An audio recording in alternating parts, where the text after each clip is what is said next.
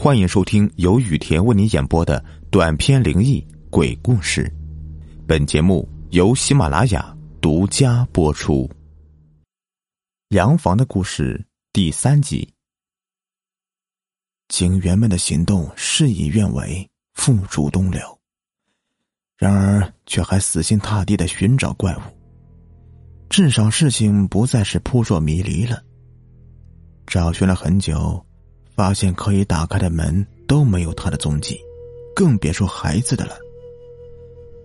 连队员们互相都要不小心碰头，疑惑哪里搜寻过了，哪里没有。一切都在怪物的掌握之中。队长和洛阳一组寻觅锁门的房间，并用炸弹炸开。然而，房间的数量也的确很多很多。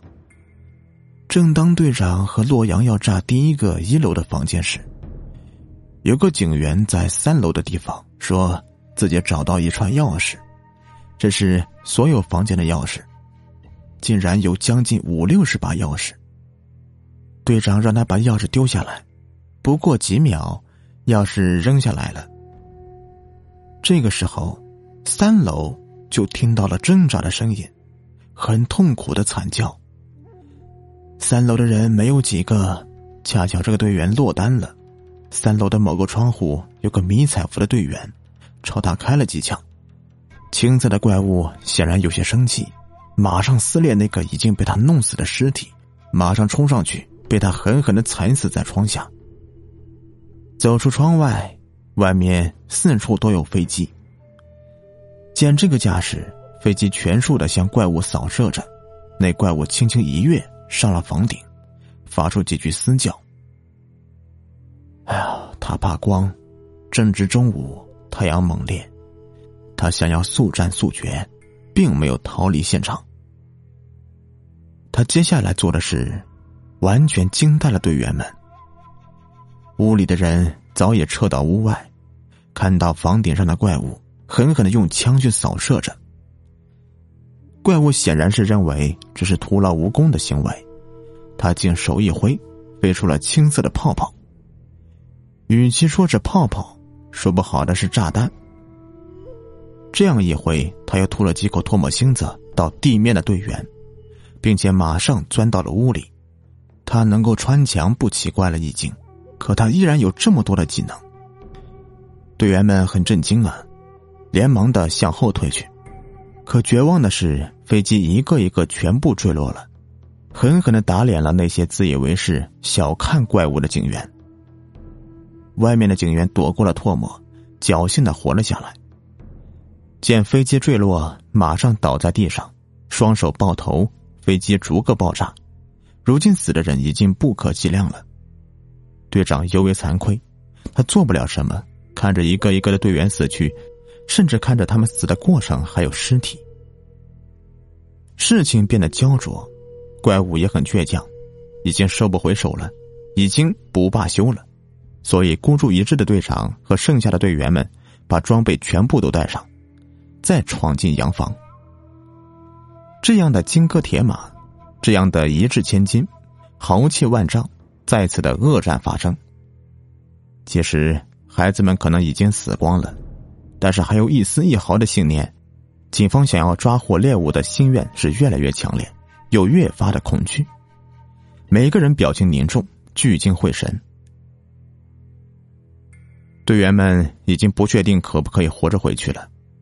洛阳打头针进去，见到了那个怪物，也朝他笑着，满脸的得意、嚣张，还有轻蔑，没有张扬和喧嚣。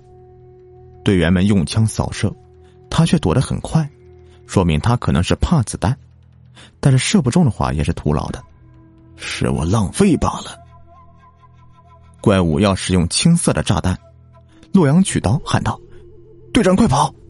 喊完这句话，直接上前阻止他发射青色的炸弹，用刀和他肉搏。队员们的确也都走开了，可炸弹发射了，房子的前半部分倒塌了。洛阳死了，队长眼神无故，想哭哭不出，攥着拳头，眼神像暴君一样。他很愤怒，他使用对讲机呼叫总部报告情况，不久，最先进的飞机装着火箭弹来到战场。人们的信念生生不息，和平和爱，难道哪个国家不信仰吗？也变成这个信仰，满面都是皱纹和队员血迹的队长带着队员，还有这样的大型的武器，向着洋房做出最后的冲击。这个怪物史无前例的厉害呀！那之后会怎么样呢？英豪自言自语：“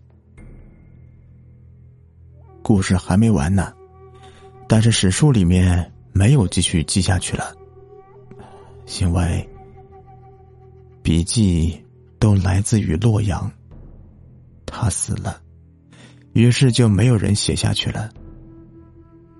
哦，这样啊，嗯。”休息一会儿吧。好的，洛阳心不在焉的回答，手中捻着什么，看向窗外，又陷入了冥想中。重量级武器粉末登场，向这无人问津的洋房最后一次冲击。队员们显然是不相信这样的做出努力无济于事的，他们回到镇上进行探讨，研制下一步的对策。一天以后，所有队员们全副武装，乘着飞机来到这片境地，再勇敢一次。他们直接扛着最尖利的武器，直冲进了洋房，没有一丝的懈怠。高度集中的队员们兵分两路，分头搜索，直到搜索到怪物所在之地。不料，那怪物封了他们中的其中一个队员的口，毫不留情的直接杀害。另外一个队员从二楼直接跳了下去，外面是泥土地，摔下去很疼。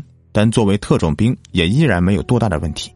尽职尽责的这个队员马上潜伏在一棵树下面，眼神直勾勾的看着刚才队员死掉的地方，眼角一丝的泪波，话语有些哽咽，跟对讲机里面说：“轰炸二楼东室。”重型飞机上的队员立刻得到讯息，即刻瞄准二楼东室，直接开炮。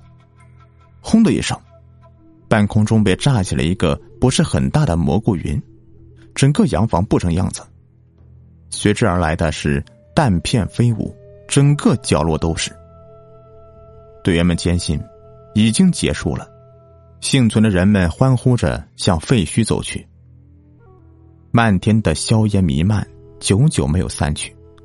没有人会觉得这样的一栋房子毁灭是可惜的，但是也不会有人还会在这里定居的。人们很迷信，即使怪物已经死了。后人也引以为戒，不再来侵犯。可能居民们信风水，荒郊野外的不敢来。若多建几栋的话，人们又会说，那个怪物在这里杀过好多人。这样的话，这里的风气不好。总之，就是人们依然害怕怪物，甚至有人用万一作为句首，猜测怪物没有死。这样的万一又怎样可信，怎样的不可信呢？有待验证。队员们一同在外面拥抱庆祝。仿佛喜极而泣，队长抱着科学严谨的态度，要求一起再去确认一下怪物是否真的死了。于是他们走过去，大部分的房子已经变成了废墟。队员们挖着东边的这些东西，在废墟里面找，终于找到了一滩蓝莓色的东西，但只是一堆皮囊。队员们开始慌张了，肉体是否找到决定了怪物的死活。不久。队员们又有了新的发现，是一块不一样的地板。掀开之后啊，下面有个地下室。队员们百思不得其解，不敢相信，洋房有地下室，漆黑往下的深不见底的楼梯，每一个阶梯上面都沾染着蓝莓色的液体，味道很臭，富有粘性。队长认为这个怪物没有死，是从这里逃跑了。队员们有些气馁的表情，他们无法接受这个事实。队长安慰他们，并跟飞机队员们说：“可以下飞机一起作战。”不久的调整之后啊，队长和几位队员都下去了，只有做笔录的那个人没有手电，其他人都拿着手电走下去了。大概有三十多个阶梯才到底部。只见底部的第一个房间就是类似于一个控制室，有太多的电脑。全都是洋房各个角落的监控，有着很多交错在一起的线路，屏幕也会偶尔的花一下。旁边有电闸，队长果断拉下电闸，别的房间里摸索的队员们都看到了光，队长将线路全部用小刀切断，所有的电脑屏幕顿时漆黑一片。于是最后一个走出控制室，走到外面是一个大厅一样的地方。要知道，那个年代的人有这样的有钱的，真的只是占少数的。大厅有桌子、椅子、茶几，书架上面满满的全是书本，还有许多的相框挂在墙上。图片上的东西要么血腥，要么恐怖，看了久了感觉阴森森的。队员们发现，离开这个房间的只有两扇门，一扇在原路返回，从控制室里面出去；另一扇门是白色的，在书架的旁边。而且另一边的白墙上还有一幅稍微和谐一点的画，队员们走过去，发现白门要密码，门没有把手，只要输入一个四位数的密码就可以获得把手。门上面用日语写着“画”，队员们立刻注意到了旁边的画像，上面是一架钢琴，三个白键上红色的字体写着“六幺九”。而且底下有看不懂的图案四个，第一个是第一个琴键反着的样子，第二个是第二个琴键反着的样子，第三个是一二两个琴键拼成的一个图案，第四个是第三个琴键的图案。队长深思以后，告诉队员们：“这个第一个琴键倒着的六就变成了九，第二个就是一还是一。”第一、第二两个琴键合成就是六加一，就是七。第三个琴键上写着九，所以密码就是九幺七九。快试试！队员们豁然开朗，于是试着输入，门就开了。里面只有一滩蓝色，整个房间里面空无一人。蓝莓色的东西蠕动着，最后门关上了。队长奋力推开做笔录的那个人，对他说：“快离开这里。”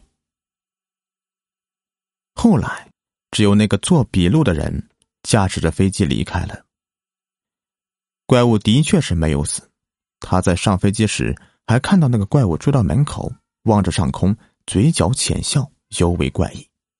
一眨眼又不见了。教授讲到这里，喝了口水。我觉得。一定是密码错误了，不然不会有这样的结果的。那个老队长真的是好样的，如果他不推那个笔录员一把，我们也无法知道顶角的后续的故事啊。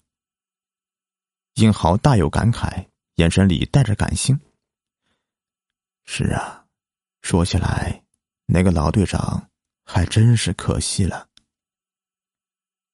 英豪沉默不语，事情倒没有了后续。我还好奇后面的事情呢。英豪乘飞机从日本回来之后，跟我讲述了这个事情，他也做了不少的笔录，也可以说是足够的可以理清故事全貌了。后来有微博上的人说，那个洋房在几年之后被人认定是不存在的，甚至当地的警局从来没有过人认识当年那些牺牲的队员们，声称那些队员是不存在的，连这个人都不存在的话。有什么资格去探讨这个故事呢？那片禁地的确是没有人敢去了，那个蓝莓色的怪物的去留依然不得而知，还有那些个队员那扇门。好了，这个故事就全部说完了。如果您喜欢的话，别忘了订阅、收藏和关注我，也可以关注我的微信公众号“雨田故事”。